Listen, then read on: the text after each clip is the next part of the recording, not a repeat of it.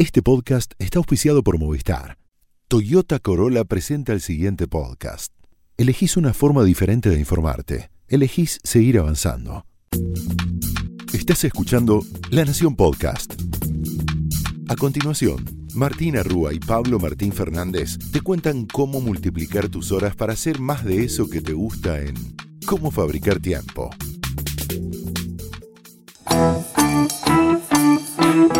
Bienvenidos a Cómo Fabricar Tiempo, donde te prometemos que si invertís estos 20 minutos vas a multiplicar tus horas para hacer más de eso que te gusta. Mi nombre es Martina Rúa. Yo soy Pablo Martín Fernández y te recordamos que en el capítulo anterior le buscamos el lado positivo a las redes sociales y cómo las podías usar para que el día te rinda más. Ojalá te haya servido mucho. Hicimos un ping-pong, ¿no? Red a red, Red a para ver red. qué se puede hacer en cada una, cómo sacarle la mayor productividad a cada una. Y hoy es momento de preguntarnos por cuánto hay que trabajar. ¿Se puede trabajar menos y rendir lo mismo? Es una pregunta que muchos nos hemos hecho a lo largo de nuestra vida. ¿Podría trabajar menos horas y conseguir los mismos resultados? Bueno, de eso se va a tratar este episodio y te vamos a contar las últimas informes y tendencias al respecto. Sí, eh, un, un informe muy interesante que surgió hace relativamente poco es de la OCDE, de la organización que nuclea los países, digamos, desarrollados. Argentina está queriendo entrar ahí. Está casi, casi, ¿no? Casi, casi. eh, y todavía no lo logró, pero lo que es interesante es que muestra que, por ejemplo, eh, y quizás es, co- es contraintuitivo, un país tan desarrollado, una de las economías más grandes del mundo como Alemania, es de la OCDE la, la que menos trabaja, ¿sí? Trabaja 1.371 horas trabajadas por año, es el promedio ¿sí? de su población, y para que se den una idea, la que más trabaja es México, que tiene 2.200. Si lo hacen la cuenta rapidito, hay casi 800 horas por año de diferencia, ¿sí? Lo montón. interesante que en esto que compartís, Pablo, es que en Alemania es donde menos horas se trabaja, pero al mismo tiempo son los, unos de los más productivos a nivel global. Entonces Claro. esta es la dicotomía de este informe que te deja pensando y que entonces nos hace confirmar la premisa de se puede trabajar menos y rendir más. Eh, ¿Qué es lo que tienen estos países y qué es lo que no? Eh, ¿Qué es lo que le pasa a México, donde se trabajan muchísimas horas, pero llamativamente, o como también en el caso de Costa Rica, ambos presentan el peor desempeño en términos de productividad. Entonces, no necesariamente trabajar más horas implica ser más productivo. ¿Cuántas veces hemos escuchado a, a gente que dice, acá estoy calentando la silla para que mi jefe vea eh, que estoy sentado hasta las 18 horas? ¿No? Es el camino a la infelicidad laboral que muchos hemos pasado y que más de una vez nos toca hacer. Pero sabe que cuantas más horas trabajes, no necesariamente quiere decir que más rindas y puede ser al contrario también.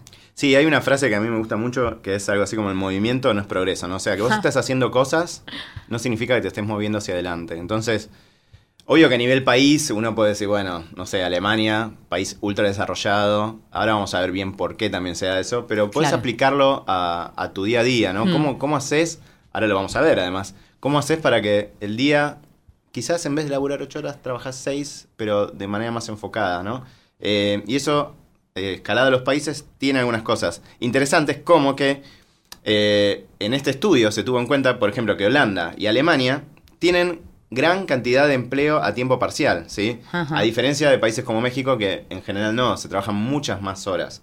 Es decir, vos en Holanda y Alemania podés vivir teniendo un trabajo de part-time, ¿sí? Y esto no, solamente habla de las horas trabajadas, sino ahí entra el concepto de calidad de vida, ¿no? Eh, definitivamente si hay eh, personas trabajando a medio turno, hay un balance con la vida personal que seguramente se juegue en la productividad de ellos, en cómo trabajan y en cuánto tiempo sacan su trabajo. Sí, una cosa que también queremos que, que pienses es, los, estos países tienen economías con diferente peso, digamos, de investigación más desarrollo. Hmm. Alemania está a la vanguardia tecnológica.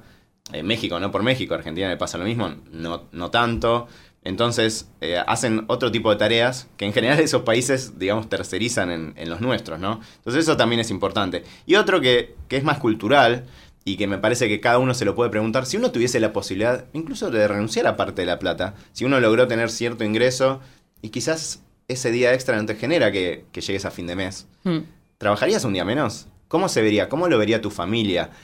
¿Le dirías a tus amigos, yo me puedo dar el lujo de trabajar un día menos? Aunque de vuelta, aunque ganes menos plata, aunque quizás no cambies el auto tan seguido, aunque quizás vayas menos al súper.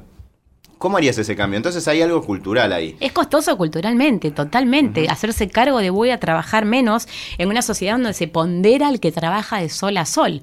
Decidir tener ocio, decidir trabajar menos, te hace que seas una fiaca, que seas un tipo que una mujer que no le interesa laburar, o tiene que ver con este balance que tanto estamos buscando en, en la fábrica de tiempo. Sí, yo conozco gente que trabaja menos y no lo dice. Porque creo que ni lo sabe su familia. O sea, se le dice a amigos muy puntuales. Porque no quiere.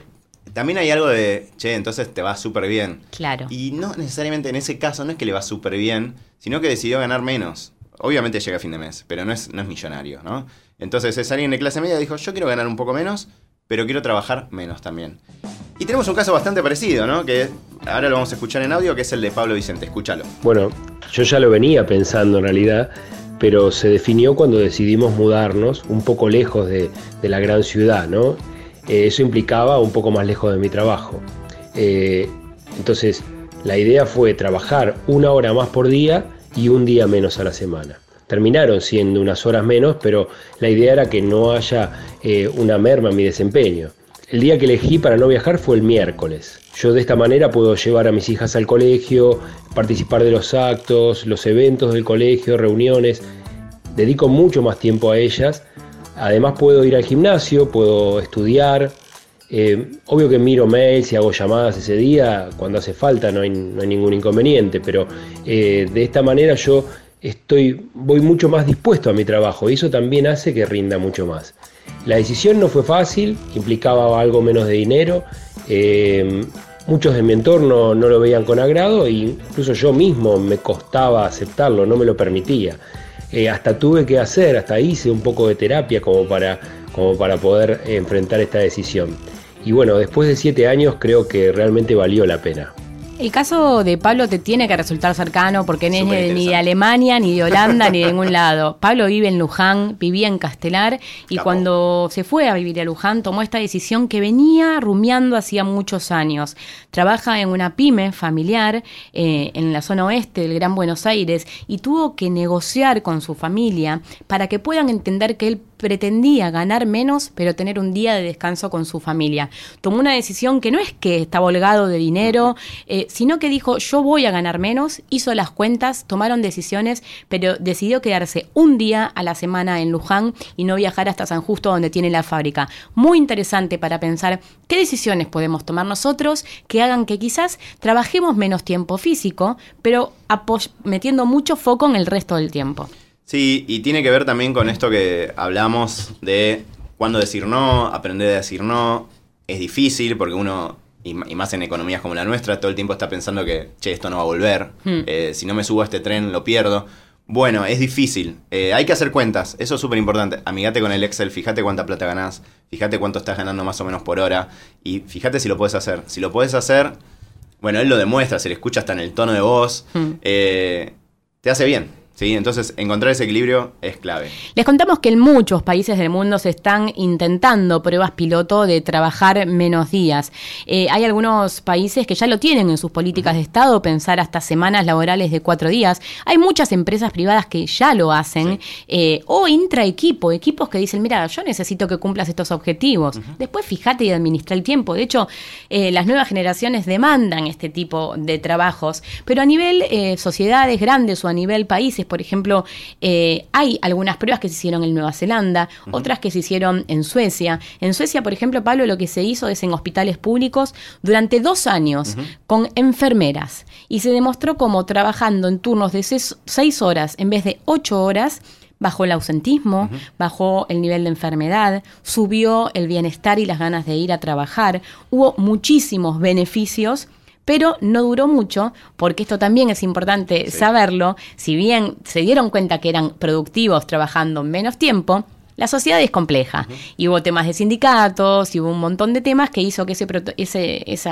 intento durara solo dos años en Suecia. Pero muy interesante para ver cómo funcionó en ese hospital y las enfermeras rendían lo mismo. Sí, pensemos, a mí yo, yo tengo familia de médicos y siempre me parece bastante loco esto de las guardias de 24 horas. Y que formen parte como nuestra cultura. No, es una guardia de 24 horas. Es la gente que nos cuida. O sea, si uno lo piensa. Es una locura. No es que estás trabajando en un Excel, estás trabajando en alguien que se está muriendo y estás quemado. En el libro libro When de Daniel Sí, Pink, que que les contamos hace un par de episodios, él dedica eh, un episodio completo a contar cómo en los hospitales las personas que están de guardia tienen muchísimos errores. Y es la vida de las personas. Y sobre todo la tarde, el momento del valle, el momento donde la productividad merma, es cuando más errores hay en hospitales, así que es un buen momento para no ir a atenderse, según Daniel Hay que Pink. tener cuidado. Una cosa de Nueva Zelanda que hablábamos eh, fuera del aire es. Sí. eh, estuvo dando vueltas que, que esto era todo el país que lo había adoptado. No, es un experimento de, de un par de empresas, pero que le había dado buenos resultados. Ellos, eh, para el 78% de los trabajadores, le habían considerado una experiencia positiva trabajar Sí. menos. eh, y les había funcionado, ¿sí? Entonces. La recomendación un poco es, no solo para empresas, sino también para freelancers. Fíjate cómo te podés organizar. Volvemos siempre a lo mismo. No puedes hacer nada de esto si no sabes cuánto cuesta tu hora. Totalmente. Eh, hacelo, es bastante fácil en un Excel. Un día tenés que sentar y hacer la formulita. Yo que soy malísimo, lo puedo hacer. Y ver entonces si puedes trabajar un poco menos. Quizás no empezás trabajando un día menos. Reducite una hora por día. Claro, no busques las recetas de los demás, tenés No. que armar tu receta, entender cómo es tu semana, cuáles son tus necesidades y ver de dónde puedes robar una horita, de dónde puedes robar dos horitas y a partir de ahí trabajar menos tiempo físico, pero con mayor foco el resto del tiempo. Pensá que si sacás una hora por día, estás casi trabajando, estás trabajando más de medio día menos. Es decir, ya casi estás cerca de trabajar un día menos. Entonces, si trabajas ocho horas, ¿no? Entonces, empezá a hacer esas cuentitas y te va a servir. Alguien que viene hablando mucho de esto es Tim Ferris, que quizás alguno de ustedes lo conoce. Es, es un gurú, digamos, eh, de productividad. Es, Es el autor del libro Titans, Sí. donde es un libro gigante, lo tengo en casa, son como 1500 páginas donde recopila cómo son las personas más productivas del mundo. Y también escribió otro bestseller que se llama The Four Hour Work Week o La Semana de Cuatro Horas de Trabajo. ¿Es tan así, Pablo? ¿Se puede elaborar cuatro horas y listo? Espero que Tim nos perdone. Al menos, al menos por estos pagos es muy difícil. Eh, pero igual cuando uno empieza a desgranar lo que él propone, hay cosas interesantes. Claro, eh, No- apelo al marketing, ¿no? No te quedes con el título. No te quedes con el título, Pero pero, tam- pero está tampoco bueno lo para pensar. claro, anda un poco buen- más allá. Está bueno para pensar la idea. Puede ser que en la semana laboral no vaya a tener cuatro horas, pero lo que él te invita a pensar, mediante muchísimos ejemplos en su libro que te recomendamos, la semana laboral de cuatro horas, lo que hace es pensar cuáles son las decisiones concretas que tenés que tomar para trabajar menos tiempo, para ocupar menos tiempo físico haciendo cosas. Y te da todo tipo de ideas. Por ejemplo, eh, ensayar la ignorancia selectiva, a qué darle atención y no. Hemos hablado hemos en otros hablado, capítulos de la ignorancia selectiva, esto de hacer una dieta digital, dónde usar mi tiempo. Después tiene ideas como tercerizar por poca plata actividades que vos haces. Esto también lo hablamos en cuando hablamos Delegar. de priorización. Aprender a delegar, no te pongas a hacer lo que no sabes. Si, o, o no vayas a cobrar el cheque que te queda a una hora si puedes mandar a alguien que lo busque. Bueno, todas esas pequeñas decisiones, Ferris eh, lo que hace es compilarlas en un libro lleno, lleno de ideas para que trabajes cada vez menos, pero con más foco. Sí, tiene que ver un poco con lo que venimos hablando siempre. De, de cada autor, en general hay algunas ideas que sirven. ¿no? Ninguna las podés trasladar automáticamente desde Estados Unidos a nuestra realidad. Pero hay cositas que puedes sumar. De hecho, así lo hacemos nosotros. De cada uno, y se las contamos a ustedes, de cada uno tomamos algo y lo podemos aplicar. Lo del foco selectivo es súper importante. Esto, él dice que hay que mantener una dieta del low information, de, de baja información. Y tiene que ver algo con lo que hablábamos en el capítulo anterior, de fíjate a quiénes seguís, no sigas a, a- a lo, lo que te pinta, sino lee, lee lo que te resulta interesante. Va a ser mucho más relevante para vos que leas, no sé, un paper sobre tu actividad, que que leas todas las noticias sobre el, no sé, el clima de- del último año. ¿Qué balance Enfócate. tiene tu semana? ¿Te fijaste qué balance tiene? ¿Hay descanso, hay ejercicio, hay ocio? Todo eso impacta en cuánto tiempo trabajás. Muchas veces nos sentamos a resolver algo y estamos tan alienados que le damos vueltas, vueltas y vueltas que en otro momento lo podés resolver en 20 minutos. Entonces, eh, por eso te recomendamos este libro de Ferris, donde hay muchas fórmulas para que cada uno después la adapte a su realidad. Sí, están en castellano y si manejas inglés, tiene un podcast, tiene un montón de videos dando vueltas, eh, tiene cuentas en todas las redes. Eh, Tim Ferris, se lo recomendamos también, con pinzas, pero se lo recomendamos. y el otro, que también, ojo con el título, el título también es The One, The One Hour Workday, o sea, el día de trabajo de una hora y vos decís, Ah, bueno. ¿puedo trabajar una hora y me voy a la playa? No.